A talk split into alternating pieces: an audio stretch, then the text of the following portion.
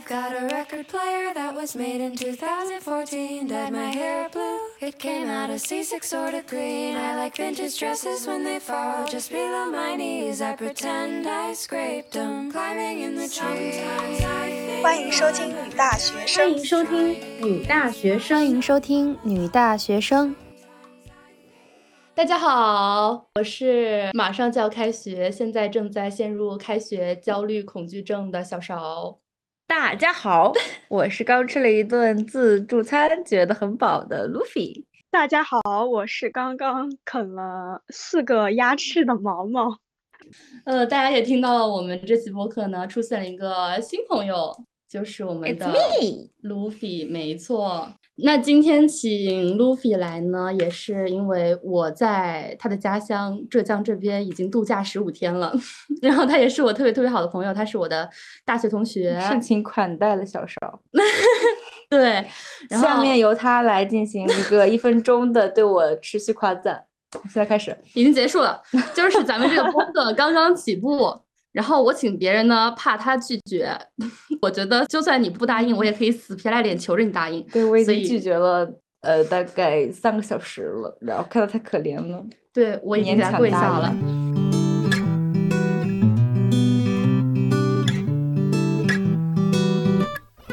今天呢，我们想聊一聊关于我们的一些人生变化。那我印象特别深的就是路飞亚，你刚上大学的时候，我第一次见到你，我就觉得你是一个彻头彻尾的 E 人。其实你一开始测 MBTI 测的也是 E，对不对？对，但是嗯你现在越来越 I 了，对所以你是在今日视频聊天，然后我感觉就是 Luffy 非常的 I，我没有想到，我以为他是很 E 的那种。对啊，我觉得所有人对你的初印象应该也都会觉得你是一个 E 人，你是不是非常善于装 E？能这么说吗？其实我一开始测 MBTI，I 和 E 的值就是五十一和四十九，可以说一直在摇摆吧。然后呢，到大学之后，对这个事儿有了更深入的了解，更加深刻的去问自己一些问题，就看得更清楚。其实 I 和 E 呢，不是单纯的外向和内向吧，对是一个你自己获取能量的方式。E 就是从外界获取能量，你很多情绪需要从他人身上去汲取、去充实自己。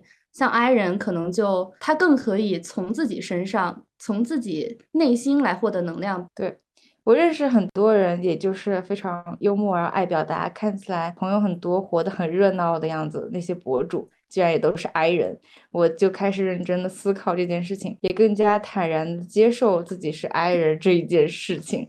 我很多朋友会认为我很外向，很爱说，所以就会先入为主的觉得我是 E 人。然后我有时候也会不好意思说自己是 I 人，就好像有种在装深沉的感觉。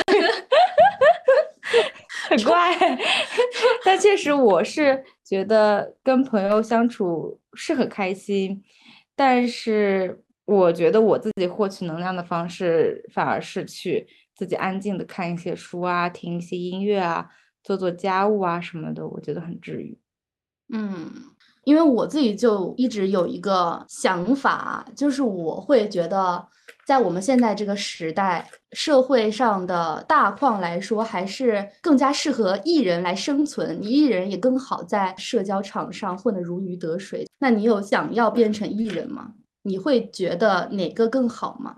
因为像我本人就是，其实我是想要变成 E 人的，但是我又非常享受自己是 I 人的这个状态，就很矛盾。我当然也会想要变成一个非常会社交的人。就是我看到别人认识新的朋友，就很大胆的上去，一点儿不尴尬的自我介绍，然后融入大家，玩的很好。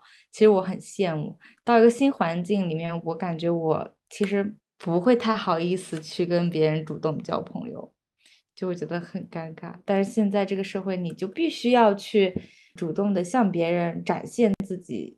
特别是向高位的人展现自己，你才可能会获得一些机会吧。所以我有时候是很羡慕别人这样子的一个大胆自信的状态。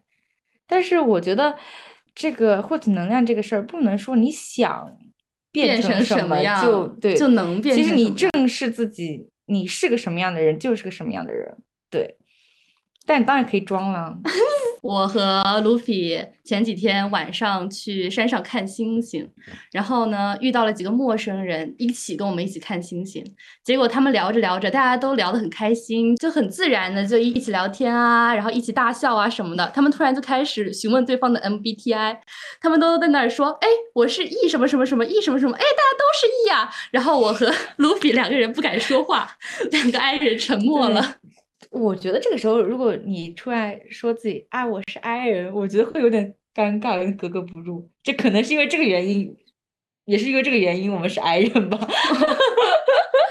那我觉得其实小毛他就是一个我们刚才所说的特别善于去主动迈出一开始那一步的人，你是不是？但其实我挺看眼缘的，就是如果我想跟他成为朋友，我会很主动的跟他进行下一步的社交，就是我不会觉得很尴尬、不好意思，因为我其实觉得社交还有就比如说很外向的表达自己是我的一种手段。其实我测出来是一，但是我获取能量的方式也不是说就一定是跟人社交，我觉得获取能量的方式很大一部分占比也是。就是自己看书啊，等等这种个人的活动，我也需要一些这种能量的输入。只不过说，我会在需要我向外社交的时候，有这个技能可以让我放出来。而且我并不会觉得这种是 I 人是做不到的。我觉得这是一种技能，大家都要修炼的。嗯，不管你是 I 人还是 E 人。其实我现在越来越觉得这个事儿。I 人和 E 人并不是你自己可以给自己设限的一个理由，嗯，就是你完全可以在不同的场合营造出不同的样子。就比如说我跟我的朋友们想去交流、想聊天的时候，那我可以大说特说，那别人都觉得我是 E 人或怎么样，觉得我肯定也在其中受益其中。其实我也不能说那个时候我一直在消耗自己吧，确实跟喜欢的人聊天也是很开心的，但是跟不喜欢的人聊天确实是一种消 耗。是的，是的，每分每秒都好累，所以我觉得这个事儿咱们看个乐就行了，别给自己设那么多限。你越觉得自己挨，会越来越挨。我觉得是的，是的。我觉得就 MBTI，我之前跟别人聊这个事情，觉得它测出来有一部分不准确的原因是你测这个东西，可能你选的那个选项是你想成为的样子，啊，就可能不是你真正的样子。我觉得就不用太去相信，而且你很多当时的处境会。呃，选的选项会很大一部分改变那个结果，就你可以用这个来区分和识别一些人的特性，但是不要去把它框死。那我记得我们前几天正好刷到一个帖子，就说其实 MBTI 是不会变的。嗯。那你们的这个这个想法是什么呢？其实我一直是觉得是会变的，因为你人是会成长会变的。但是那个帖子就是说，人生来是什么样的，你可能兜兜转转，你还是会变成那样啊。你让我想到一个，你知道 MBTI 底层的一个东西是荣格八维，就是你可能表层的那个这个属性会变，但是其实你底层的那种特质是不会变的。我之前听过一个人讲，你可以从三个维度上看，有你的性格。有风格，还有你的特质，特质是你最底层的那个东西，就是你人不会变的东西，是你的底色。然后性格呢，就是你在不同的处境下可能会有不同的一些变化，就是你每个阶段可能会有一些不同。但是风格可能就是你在不同的场景下所展示出来的那个气场。MBTI 我觉得更像一种呃性格处于中间这个段。然后我刚刚说的荣格八维就可能是那个底层的那个特质。你可以通过这个 MBTI，然后去关注更底层的东西啊，去关注自己的特质是什么，你是通过什么获取能量的，然后你呃输入输出的方式是什么，但是不要去关注太表象的那个四个属性。而且就是我还听过一个人说。所有的性格测试啊，风格测试都是一个人设计的一个迷宫。如果你对自我的认知的能力没有那个设计迷宫的人的能力强，那你可以通过这个迷宫来去寻找自己。但是你如果对自己探索到了一定的程度，你的对自我探索的能力已经超过那个设计迷宫的人了，你就不用被他限制住了。对，好有道理，好有道理，鸡皮疙瘩都起来了。我觉得 MBTI 对于我们来说有一个非常有价值的东西，就是它的社交意义吧。就是你可以在一瞬间跟别人拉近距离，通过讨论这个讨论同一个话题。对，其实就是提供了一个话题。对对对对对对。特别同意。像给我们那个呃大学很多门课程的这个作业提供了一些一些话术，让我们让我们可以讨论这个事儿，然后水了水了挺多作业的时候，这是可以说的吗？确实，可是这些东西写上去都会查重查出来的嘞。我试过，那那那没办法，我们交都交了，成绩都出来了，笑死。呃，然后你让我想到，我之前是很讨厌一直跟我聊 星座，就是我之前就小时候也知道，就我不是特别相信星座的一个人，然后就各种玄学什么的我都不太相信。但是我现在其实是变化了的，我觉得你相信的每一个科学的理论后面都对应着一个玄学的理论。它其实不是对立的，它是融合在一起的，你不能就这样子把它分隔开来。还有一个维度是，我觉得玄学啊、星座、MBTI，就像刚刚 Luffy 说的，它都是一种社交的手段，都是一种打开话匣子的一个话题。我觉得聊这种东西只不过是一种社交的方式而已，嗯，我就没有那么的觉得反感了，我反而会觉得就是还挺有意思的，挺有趣的，也有它的道理，对。天呐，我我狂举我的玄学大旗，居然能让毛毛这样的人 也向他低头，太感动了！真的，这是我一个很大的变化。我以前是 完全不相信玄学的，嗯，现在我还是觉得有有点道理。信好的就行了，坏的就别信。这个人完全就是这样的。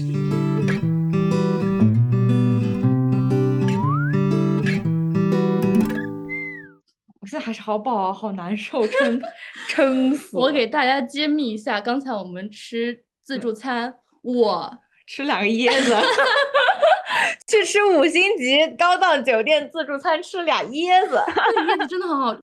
但是 Luffy 他。他什么？他第一个吃的东西你知道什么吗？他一开始把所有的甜品都吃了一口。别让我男朋友知道！你真的 好喜欢吃甜品。我告诉大家，他昨天才跟我说，他现在吃一口甜品给我五十块钱。我觉得你是我所遇到过最爱吃甜品、最爱吃面包，真假？而且就是这个耐腻值很高的人。你以前就是这样的人吗？我很好奇，你从小就这么爱吃甜的东西吗？哼，好像不是吧？以前不喜欢吃甜的，真的假的？真不喜欢，讨厌吃奶油，真的假的？真的。那是什么让你变成现在这样？科技的发展啊！以前都是植物奶油，现在是动物奶油，很好吃的。无语，笑死了！我正好要给大家推荐一个甜品，如果要吃榴莲的人，一定不能错过流氓一刻的冰皮榴莲月饼。嗯，我不吃榴莲，好贵一个呢。我不吃榴莲，我喜欢，我喜欢这两个东西我都不能吃。哎，我记得你以前也不吃榴莲的呀？对啊，我以前不。你现在怎么那么爱啊？因为我的口味是跟着互联网走的，别人说什么好吃，我也觉得什么好吃。不是，是这样的，就是别人一直不停的给我刷新这个印象。一开始是刷那种开榴莲的那个视频，你很爱看吧？我也很爱看，就看别人一房一房开出来，哇，金灿灿的那个榴莲啊，然后你就会对它产生一些遐想，你就会觉得它有这么好吃吗？别人怎么都这么爱吃？它它被这么多人喜爱，一定是有理由的。然后你在一次尝尝试之后发现不好吃，然后你就会觉得它这么贵又这么多人爱，一定是自己的问题，然后你就不断的给它机会。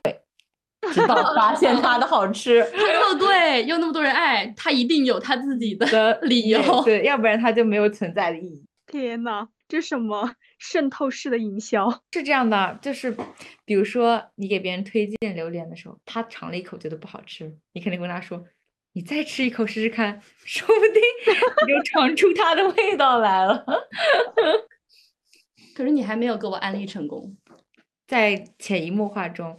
你会从榴莲千层开始，然后到榴莲泡芙、榴莲酥，总有一天你会爱上的。我跟你讲，我已经开始晕了。那这个是你以前不吃，现在爱吃的。那有什么是你以前爱吃，现在不吃的吗？有，什么？饺子。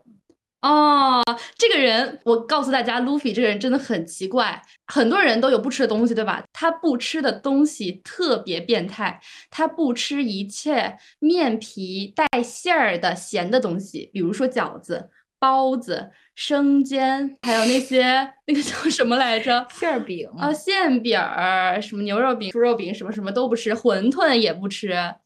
是这样的，是因为我这有一次生病，然后那顿就吃了馄饨，可能那馄饨也不太好吧，然后那里面的肉馅儿就让我很恶心，然后我觉得我一天都是那个味道，那个味道就是充斥了我的人生，然后就很厌恶，然后我每每就是想到那个味道，我觉得就有点难受，就是那种肉馅儿特有的味道。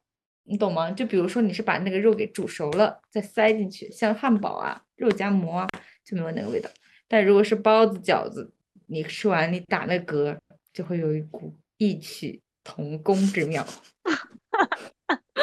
很难受的，就会嘴巴里面都是那股味道。我感觉你很适合去做销售，就是你很会场景化描述。是这样，他讲故事很有意思的。你们你们真的都不懂吗？没有人不爱吃这些吗？不懂，希望评论区有人懂你。其实我好好的思考了一下，如果就是真的逼我吃，我可能也会吃。我真做过一个梦，梦到我在梦里面吃袁记云饺，然后我觉得好香。一醒来，我觉得我自背叛了自己。你厌恶你自己是吗？你恨你自己。但是我如果真的就是我有很多次吧，就夹起来快要吃，但是我就是那个心里，对对对，就觉得好过不去自就己咬不下去，就是那种。就觉得自己背叛了自己。那也不是，就是要就是感觉那股味道快要卷哦土重来，所以说，一件小小的事情真的能够改变一个人还有很多事情其实是你自己心里的那一关。你就在吃它之前就觉得它好吃或不好吃，就给它设了一个预哦想。很多人就会这样子的。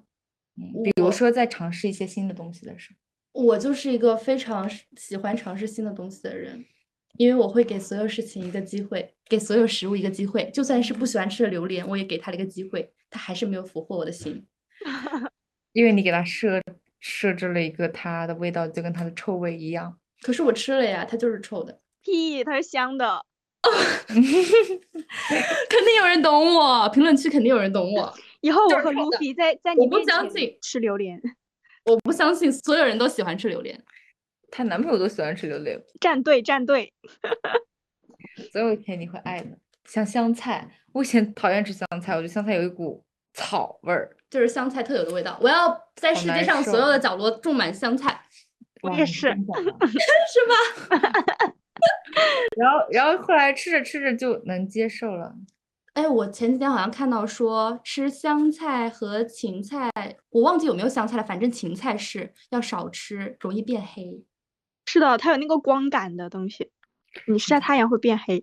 夏天这个防晒真的是用的比水还快，感觉。确实，但是有一个我有个防晒，我觉得就是真的没有平替，是很好用，贵有贵的道理。就是那个兰蔻的哦，防晒，确实，它确实就是跟面霜一样，一涂开就对干皮很友好，我觉得也不刺激，然后香香的，然后也没有什么颜色。所以说贵的东西除了贵，没有任何的问题，但这不是他的问题，是我们的问题。是我的问题。那它那它会很油吗？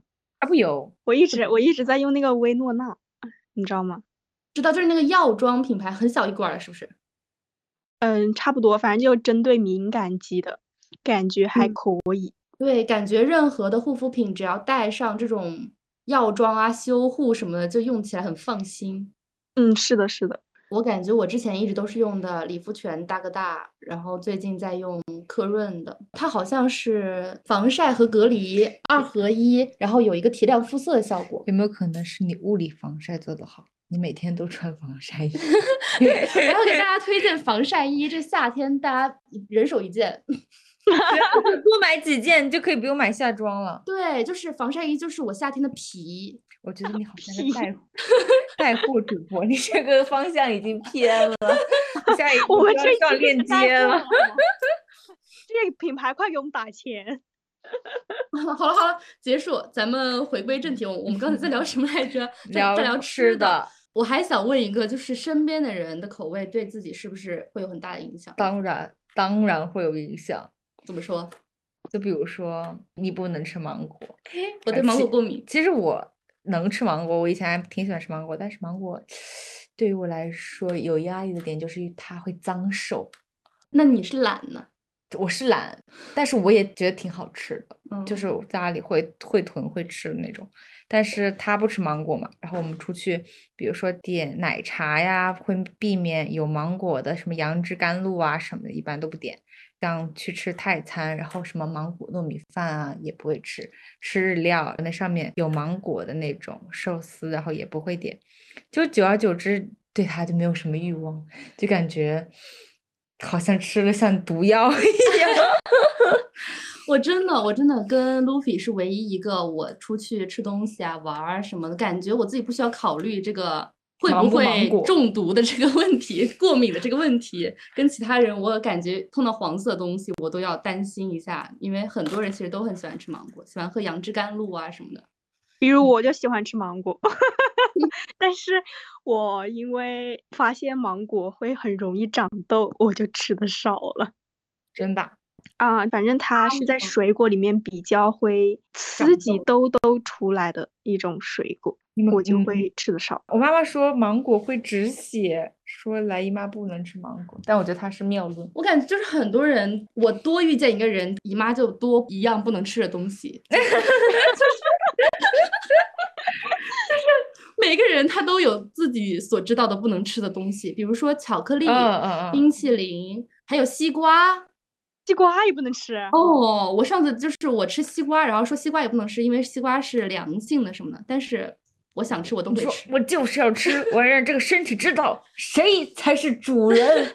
就是其实我其实上过我们学校有内分泌的课程，那个老师说是吃不吃冰的是没有问题的，只不过有些人他身体本来就不好，就体寒体虚，你你吃凉的的话可能会让你不来姨妈也不能吃，是吧？对，跟你来不来姨妈没什么关系。啊，这样啊，那我以后就有理由吃冰淇淋了，对呀、太好了。看这里有个热知识，好吗？啊，冷知识还是热知识？冷知识。小知识。笑死！哎，我其实还有一个变化，就是我发现我现在每一餐饭都会剩下 最后一口，就是每一餐饭的每一盘都会剩下最后一口。我们两个出去吃饭，没有一盘是光的，就都会刚刚好剩下那最后一口。为啥呢？这什么习惯？我们以前也没有意识到这件事情，直到我们意识到，我们想一想，好像已经病了很久了。对我们努力回想是为什么会这样子。我觉得可能是就是我们都想把最后一口留给对方吃，然后就一直剩那儿，然后就没有人会去动那个最后一嗯口，好感动，就吃到最后一口就觉得应该给对方吃，就对，就会剩下。不感动，我会把那一口吃掉。一般跟男朋友一起的话，就会把那口给男朋友吃，然后男朋友就会说：“我跟你在一起是我这辈子吃过最多狗剩的时候。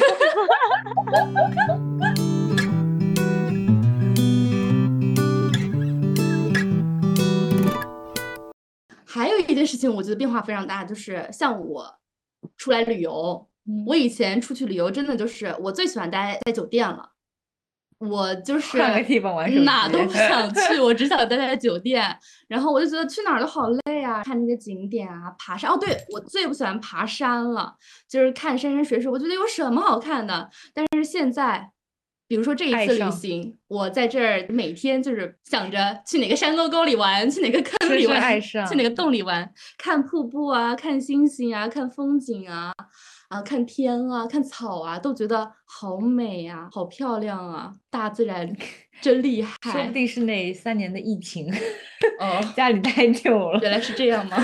我就是那种小时候以前，我感觉我去每个地方旅游都是体验当地很好的酒呃店。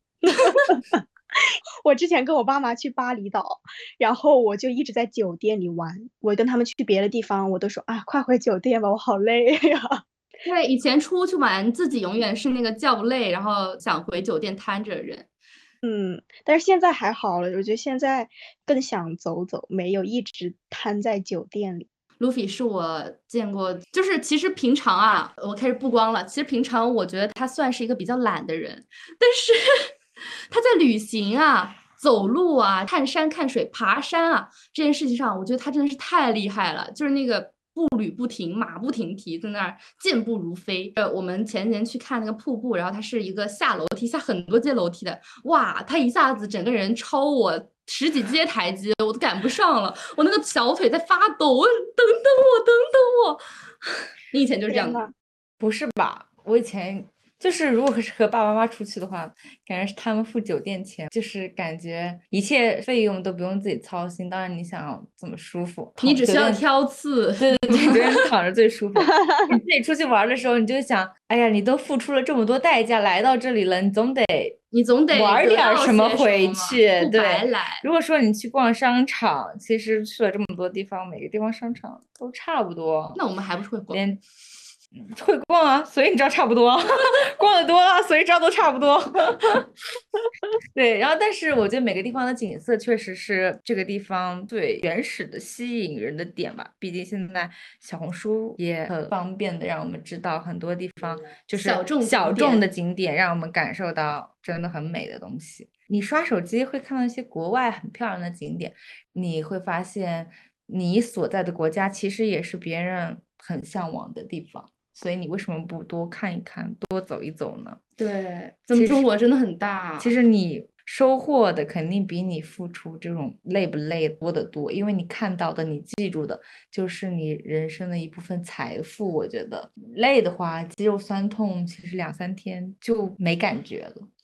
但是你那一刻的震撼，你是可以留很久的，是你的精神力量的来源。怎么样，毛毛还贪酒店吗？感觉我现在其实贪的少了，但是我觉得和别人出去旅游就真的要看人是谁。我可能跟一个特别喜欢的人出去旅游，我能一直走，然后一直跟他一起玩，然后我也不会觉得特别累。但是要是和关系一般的人出去，而且你们旅行的方式还不一样，就比如说，可能我是那种嗯漫游，然后喜欢体验各个地方那种，就不会特别想去各种小红书景点打卡的人。别人可能就是特别想去打卡的那种，那我可能就会觉得不太舒服。我觉得 Luffy 说的这种就是真正的自然景观，或者说就是那种山水的，我觉得我会喜欢。但是如果是那种商业气息太重的，那我觉得还不如 在酒店体验体验。还不点外卖呢，还出去排队，大热天的。哎，我告诉大家，特别是早餐，一般能在酒店点到当地所有特色的早餐，而且你早上一般，我们这个年纪，大家应该都起不来吧？假如有起得来的，别怪我冒犯了，反正我起不来。我觉得我这辈子最糟糕的旅行体验就是早餐。我们有一次去天津，就是这帮人好像出去玩都没有吃过早餐一样，可能。我的妈呀！可能就是今年的早餐都在出去玩的那几天吃了。大家去天津一定会搜到一个地方叫做西北角，千万不要去。这也可能是那时候我们去的时候，但是那儿的东西也不好吃。那仁者见仁，智者见智吧。万一有人喜欢，就是天津的一些特色啊，就是那煎饼果子、嘎巴菜、面茶。对，什么油圈、焦圈，那是北京的。对不起，对不起。我们第一天去西北角排了一两个小时队，对吧？嗯。买到了一个超难吃的煎饼果子，我们一天的心情都毁在那儿了，不 好了，感觉就一天就结束了。然后我们第二天在酒店里面点到了所有外卖，就是要排队的东西。你们说到这个毁心情，这个我觉得我旅游一定不能住一个。很烂的酒店，这是我旅行的底层那条线在那儿。我之前是体验过，还可以回酒店躺着。对，酒店都不好的话，对我对别的东西可能没那么大要求，但是对酒店一定要好，就至少它得干净。哦，我还有一个变化，就是我以前是不在乎有没有窗这件事情，因为一般没有窗的就是会便宜一点嘛。但是我现在发现，就是有窗真的很重要。太臭，太臭了。然后有没有窗？隔不隔音？厕所有没有门？厕所是不是透明的？现在很多地方都喜欢做透明的。这是什么情趣啊？我想问，这酒店什么意思啊？我真的很无语。就跟我跟我爸妈住那个，对呀，透明的，出去的人都是情侣，情侣也不一定喜欢这样。对呀，对呀，真的，酒店改改吧。哎，还有，我就现在酒店有个很好，就是那个机器人送外卖。很多酒店都可以机器人送外卖了，是的，很棒，为科技的发展鼓掌。说到旅游，我之前看到一篇帖子，就是说一对情侣能否更长远发展，一定要你跟们俩一起出去旅游一次，才能真的看到你们俩是不是合适。因为旅游的时候会遇到很多令人非常突发事件，而且要考验你们两个是不是真的能够理解对方、包容对方。你们俩谁做选择，如果犯错了该怎么，办？态度啊什么的。特别要看这一个，就是比如说你粗心大意做错一件什么事情，这个时候他的态度是什么样的？我又记得我之前有一次就出门哦，但是那一天我突然生病了，我太惨了。我在出去旅游的中途突然发烧了，发高烧。我们打车去医院的时候，结果坐上车五分钟，他问我：“你带了身份证吗？”我傻了，我一摸口袋没有，挺好的，就是他什么也没说，然后就直接让一个司机掉头去拿身份证。你俩咋认识的？这难讲了，对啊，是大学同学吗？是大学同学，那现在大学不是就是大家都感觉谈的很快餐，怎么样认识一段比较真挚的好好谈的感情，觉得好难去真的开始发展一段这样的感情。对，其实我对于这件事情也是有一个变化的。我一开始因为对不起，因为我在上大学之前是没有谈过恋爱的，所以当时我谈第一段恋爱的时候，我就其实没有了解的很透彻，也没有考虑的很清楚，就感觉就是想谈恋爱，有一个人出现了，那就谈呗。其实就是所谓的快餐式恋爱，但是也是经过了那一次之后，我就发现那样不行，还是要慢慢的了解一个人才能够跟他在一起。路飞怎么看？我记得 Luffy 以前有一句名言，他是这样说的：假如跟一个暧昧对象七天内还没有在一起，就再也不可能在一起了。我是这么觉得的，以前，因为我觉得如果我要跟别人在一起，我必须在我对他很上头的时候才能够在一起。过后的每一天，我都觉得我会发现一些让我不开心或者下头的点，我对他一般都是走一个下坡路。所以，如果我们在我最上头的时候没有在一起的话，我就很难再有这样的决心、勇气去说在一起这样子。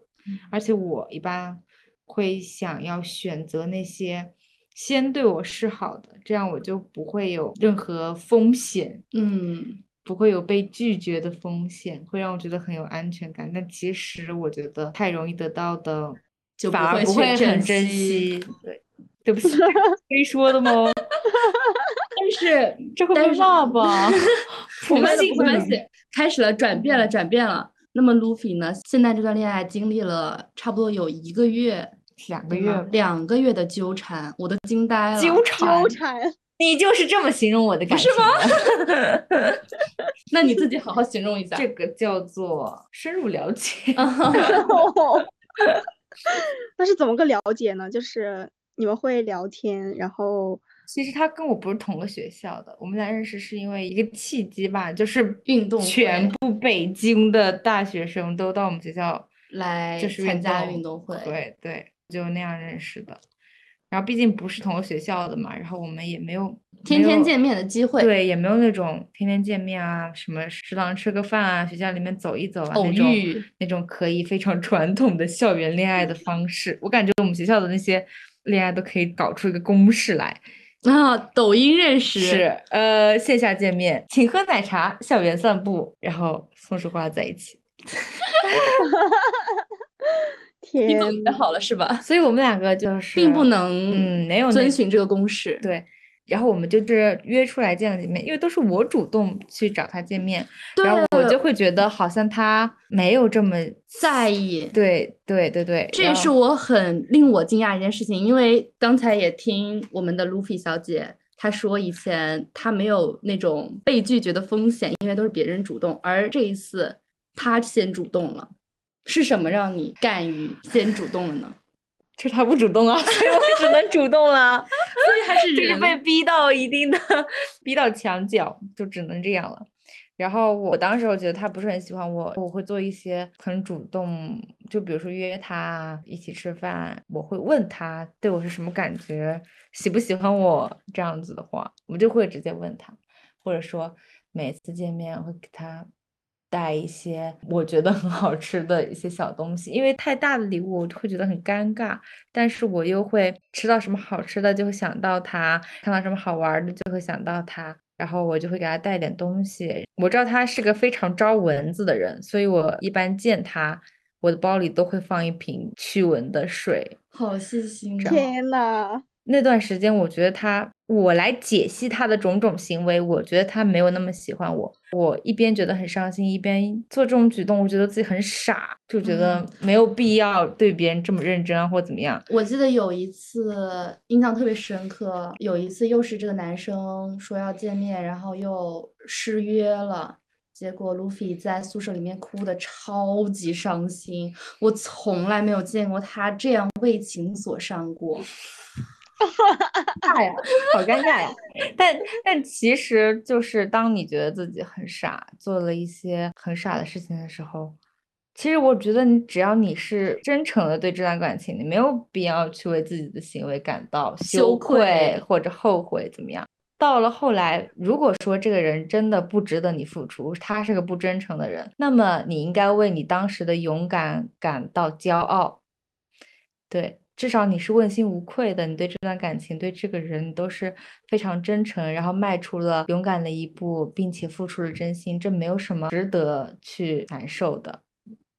然后我也很讨厌“舔狗”这个词。是的，是的，我觉得就是把别人的真心、别人的付出都归于舔狗。对，然后就感觉好像。感觉你一分一毛不值一样，甚至都不是个人了，你是个畜生。对，但其实没有结果的感情也不是没有意义的，对它是有意义的，至少它对你自己的成长也会有一定的意义。对，你在生命中遇到的所有事情自有道理。嗯，对。后来我们在一起之后，我们当然会讲这一些事情，像写小说会开双视角，就男主视角、女主视角，就讲当时我是怎么想的，然后他是怎么想。对，然后我们讲开了，就会发现，其实你做的你觉得很傻的事情，在某时某刻，在他的角度看来。可能就是也给他很多力量，直击他心灵的一件事情。对，也可能他遇到的人也不会像你一样，因为做这种事情人本来就很少，不是所有人都有这样的勇气。对你也不是会对所有人都做这样的事情，毕竟你一生当中这样有勇气、这样热烈、这样鲜活的去爱一个人的机会肯定这是我一生中最勇敢的瞬间。大家有听过这首歌吗？冷静的，救命！我听过。对，反正我觉得大家就是趁年轻勇敢的去爱吧，不要走快餐。你们也可以很快的在一起啦，但是你们俩都得是真诚的。嗯嗯嗯，还是不要太快，我觉得。你们只要够喜欢，快不快都不是一个问题，只要你们都是真心的。是的，是的，我觉得有时候大家都要经历一个过程，就有的人没有谈过恋爱，比如像小勺那样，牡丹，然后进入大学就特非常想谈恋爱。可能你当时就是为了谈恋爱而谈恋爱，然后你谈了一段才会发现，哦，好像不能这样。其实我觉得经历这个过程也没什么关系。嗯，其实你谈一段你自己也是必要的，对你自己才会有切身的感悟，不然你听再多人讲，你也只是听听而已。对，只有踩过坑的人才知道这个坑他不能再踩了。是的，是的。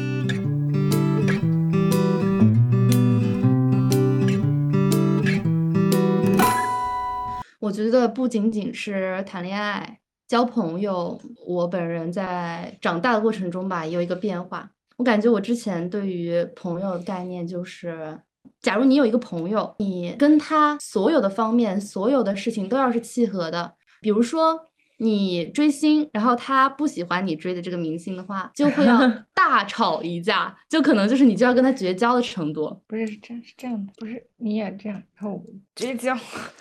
神经病！以此视频为证。大家知道卢比刚刚干了什么吗？我们明明是一个播客，他拍成了抖音。他跟我，他跟我一起比了个爱心，然后狠狠切断，从中间切开，就会觉得你怎么这个方面跟我不一样呢？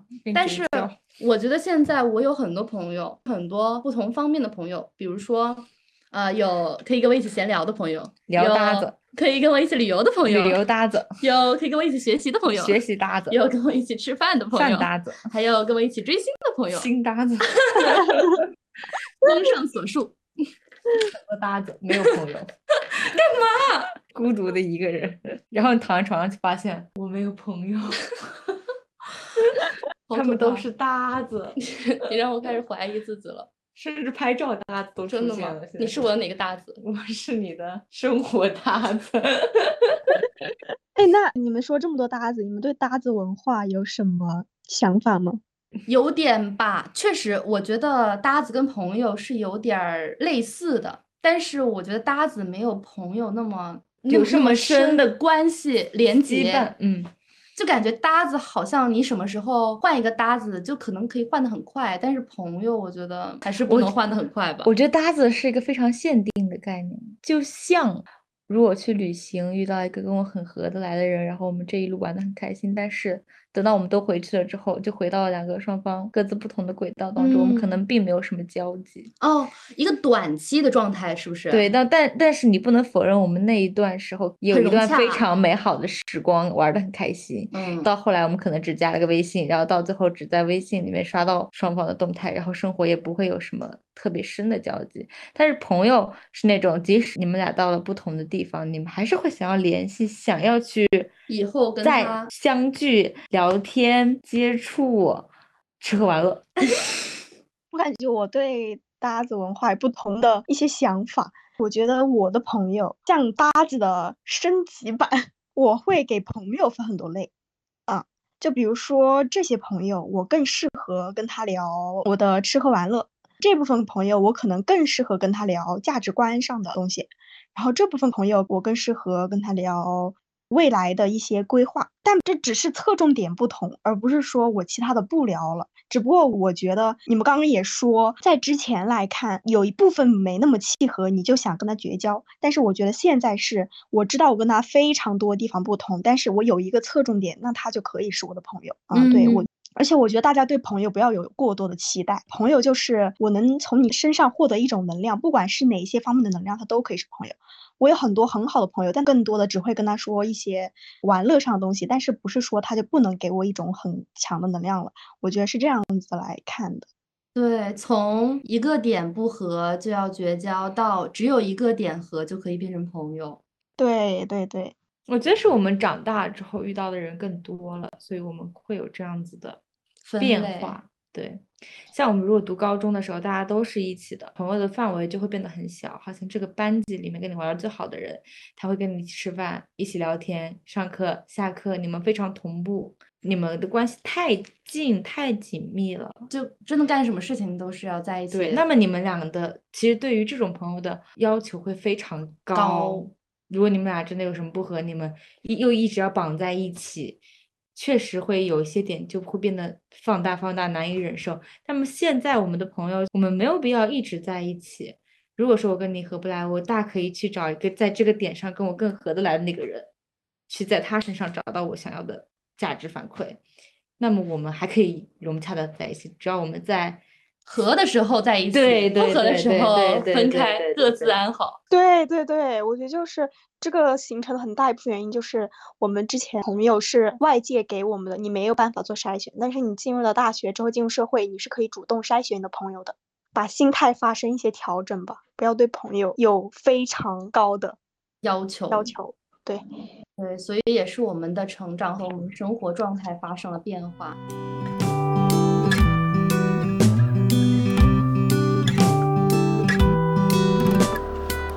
所以我觉得我们不要害怕变化嘛，变化也是一种成长，没有变化就没有成长。其实我一直记得村上春树说过一句话，他说：“我一直以为人是慢慢长大的，其实不是，人是一瞬间长大的。”我现在越来越有感受到这一个瞬间，就是长大的这个瞬间。嗯，就比如说我这次来旅游，我们这个年纪的人，我们也都才二十岁，今年，嗯，我们两个自驾游哈。我每次就是，当然我有开车的时候，我每次坐在副驾驶上看着 Luffy 开车，我就会觉得好恍惚啊！就是我们居然都可以开车了，我们居然都可以上高速了，我们居然都可以从一个城市开到另一个城市了，就感觉我们好像真的变成大人了。对，好厉害啊！为我们鼓掌。是真的，这种时刻就真的意识到，天呐，身边的人不一样了。这一次我还有个点，就是看见 Luffy 在家里开始收拾家务的时候，我就开始想象，假如我是 Luffy 的爸爸妈妈，我我看见他在家里这样子做家务，在那里拖地呀、吸尘啊，因为他家里有两只猫，特别多猫毛，所以他每天早上都要起来吸猫毛啊、刮沙发上的毛啊，然后铲猫屎，然后给他们呃喂喂食、倒水。我就觉得他好像真的变成了一个可以照顾一个家的大人。我觉得是因为这段时间吧，爸爸妈妈比较忙嘛，他们家时间就变少，这些事情就已经落到你头上，你就不得不去做。你不去做，这个家就没有办法继续生存。为了我的生存环境，我就必须这样做。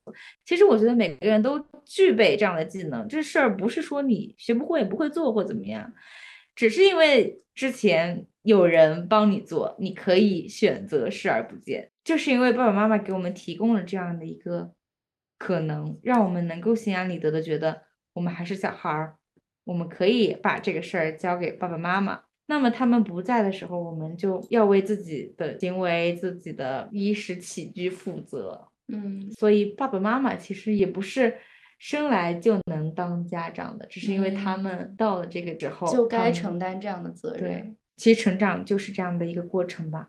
你发现得自己去面对那些事儿、那些困难，你得自己解决的时候，你就会发现，好像自己就在那一个瞬间突然长大了。嗯毛毛，你有没有意识到自己长大的那个瞬间？嗯，实话说吧，就是我还好，我感觉我是那种早熟。确实是有点，但是我我是有一方面挺白痴的，或者说我不那么在意的，比如说生活方面，嗯、各这种方面我感觉我特别的用个好词吧，不拘小节。你确实，你确实不拘小节。但是我其他方面就是我感觉我一直挺独立的，我感觉我很多决定都是跟爸妈相反的意见，所以我在这方面的体会感其实没有那么的深。那你爸爸妈妈会做一些决定的时候，会问你的意见吗？哦，对你这么说的话，好像是有点感觉了。到现在他们会询问我的意见了，他们会问问我的想法。之前就是自己决定。有一次，我感受到我爸妈认为我长大了，他们之前是很在乎我的情绪的，会很顾及我的想法。但是到了后面，突然跟我说了一句话，他说：“你现在也长大了，然后很多事情应该让你知道了。”然后就跟我说了一些什么我们家庭的情况，跟我说之后，嗯、也希望我去哄哄他们，就是希望怎么表述呢？把你当大人了，有种大人的准许证。对，是真的有这种感觉。嗯，还有就是我不是发一些朋友圈嘛，然后我爸妈看到了，然后他们就会说，好像我真的变化挺大的。但是我自己其实还好，这种一瞬间的体感现在还好。我是感觉我是上个学期一整个学期都在猛烈 变化。嗯，真的是变化太大了，上个学期。我最近一次意识到我自己长大瞬间，除了旅游，看到身边的朋友、同龄人做的一些事情，还有就是，我不知道大家会不会啊？现在我去参加一些酒局，不论是外面的领导啊、老师啊，还是家里的亲戚长辈啊，这些饭局酒局，他们会问我喝不喝酒，甚至在分烟的时候会问我抽不抽烟。如果你抽，你会说你抽吗？但是我不抽啊，那抽应该也不好说抽，对吧？不知道。对，遇到这样问题的时候，我就会猛的一下就发现自己不是 小孩儿了，他们可能也不想给你递烟，只是想问你抽烟吗？就是哦试抽烟探我是吧？钓鱼执法。原来是这样。反正就是因为以前小孩儿不能喝酒，不能抽烟，然后现在他们居然还问我你喝不喝酒，抽不抽烟，已经被允许了，就会让我觉得哦，很诧异。我已经长大了。还有吗？继续说。还有一件事情就是我印象特别深刻，我小时候看《我是歌手》，嗯那个时候 唱歌嘛，然后下面就会有观众流眼泪，当时我就是觉得很搞笑，听歌就是歌唱再好听，怎么会哭呢？后来发现 他们都是花钱请的，他们哭都是为了生活。那倒是这样，那倒是这样。但是还是会看见，就是有人就是什么 emo 啊，然后痛哭啊，这种那种网易云啊，这种我都其实不理解的。我就觉得，就算再喜欢一首歌，这首歌再怎么有感触，都到不了哭的那个程度吧。这是成年人的专属吗？结果直到有一次，我那段时间具体事情就不细想了，太复杂了。我就是那段时间就是为情所困，对被感情伤得的很深。动听的歌声深深震撼，在我给大家描述出租车里面爆哭。我给大家描述一下那天场景是这样子的，因为我们当时其实情绪都不太好，宿舍三个人说一起要出去吃饭，然后我们吃完回来坐出租车，我坐在后座的中间，他们两个坐在我的两边，他们两个那个时候就在我的耳边，一人一只耳朵对着我唱，唱起了情歌，唱起了那种苦情歌，我忘记什么歌了，残酷月光是不是？嗯，好像是然后我听他们唱到第二句之后，我就爆哭，我眼泪哗哗流。两个餐巾纸粘在脸上。太哇，那一下那个感觉全部上来了。然后我记得那个司机从头到尾没敢说过一句话，没敢吱一句声，他一定吓死了。我们本来很伤心的，他哭了，我们就开心了。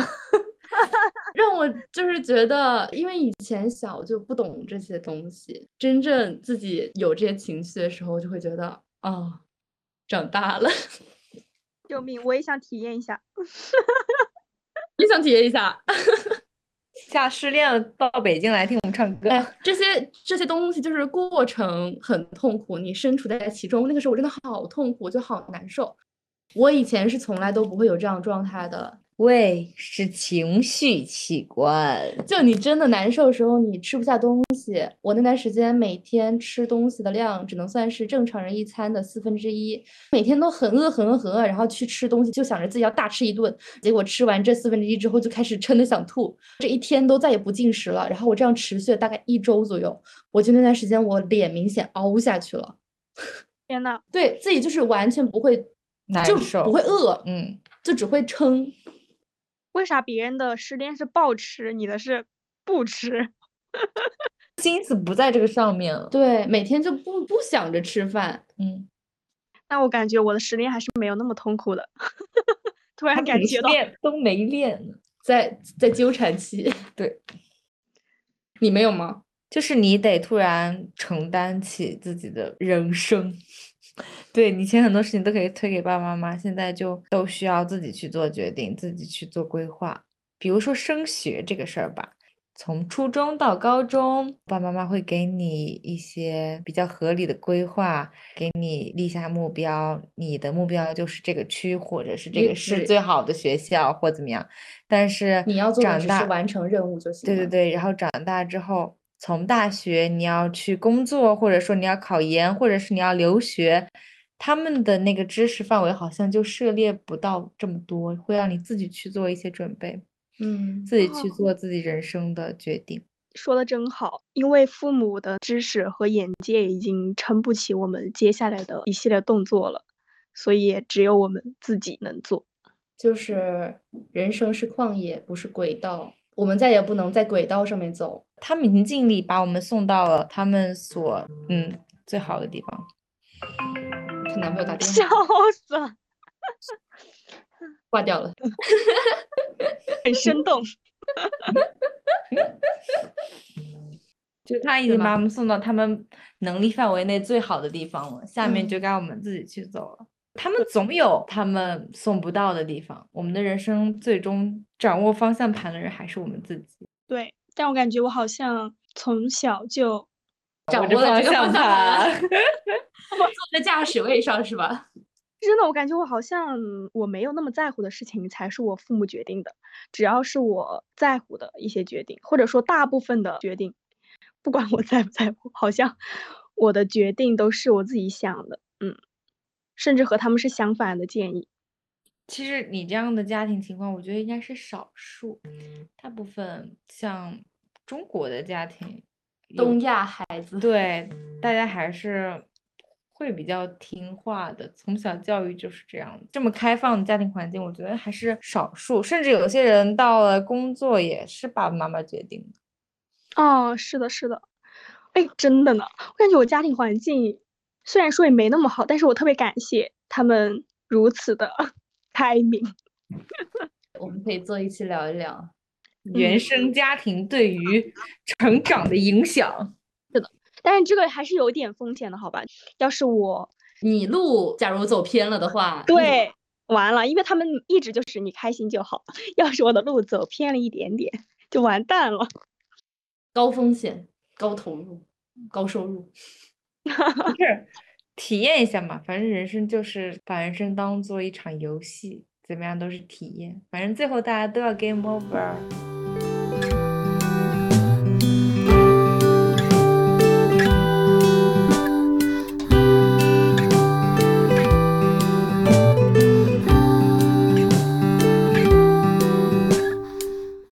们今天也聊了这么多人生变化，还有我们意识到自己长大啊，还有长大一些瞬间什么的，就是一成不变，可太无聊了。我们不要去害怕变化，无常才是常。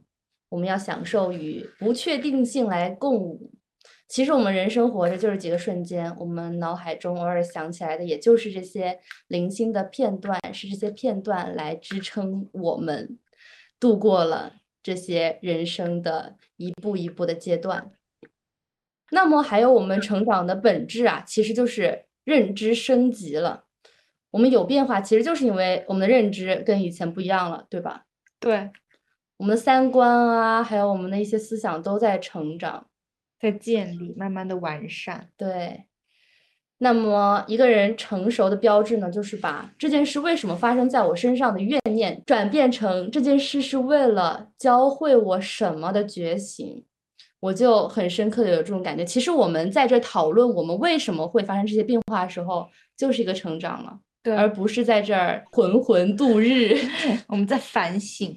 对，当你换个角度看世界的时候，你会发现一切都是最好的安排。我们在复盘。对。对你刚刚说的，突然有两点想说的。嗯，一个是你刚刚说的拥抱不确定性，我觉得这个真的说起来简单，做起来很难。特别是在大学，很多人这么迷茫，其实他就是想找到一个人生的答案，想找到一个路径，一个确定性的路径。但其实不要太贪心吧，找到一个局部的最优解就行，找到一个局部的突破就可以了。大家好像在走一个循环，你先迷茫，然后你再局部的突破，然后你再找到新的机会，然后你又迷茫，然后又重复这个循环。所以不要怕这种不确定性，不要怕试错。对，还有你刚刚说的认知的升级，我觉得是这样的。我最近感觉突然变化了很多，我突然发现我的道德底线越来越低了。哦，我们也有这样的感觉。我们之前还在这调侃说，上大学就是一个道德底线不断变低的过程，是真的。可能听起来这句话不太好听，但是我觉得它就是这样的。因为其实道德还有整个世界的规则，其实都是别人告诉你的，或者说你之前的道德观是你身边的人的圈层和阶级所决定的。你可能接触的越来越多，你就会发现，其实这些规则是需要打破的。啊，其实我很多道德观念，我其实都不听我爸妈的，是因为，哎呀，这样说好吗？但是我确实这样想的，我爸妈听到了，希望他们不要 生气。就是我觉得他们的那个阶级和眼界，就决定了我要是听他们的，我只会走到比他们更低的地方。所以我觉得不听才是对的。现在这个社会已经不适用于他们那一套理论了。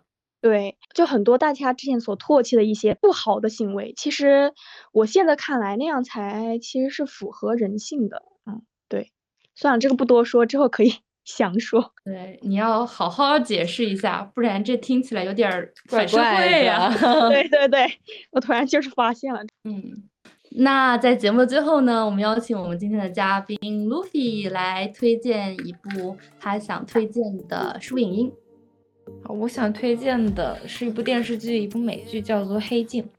我觉得它最好看的就是第一季，它的每一集都讲的是一个完整的故事，每个故事都塑造了一些不同的世界观。它可能会以一个未来社会为基点，然后去讲一个可能在未来会发生的故事，然后都是探讨人性的，会给你一些。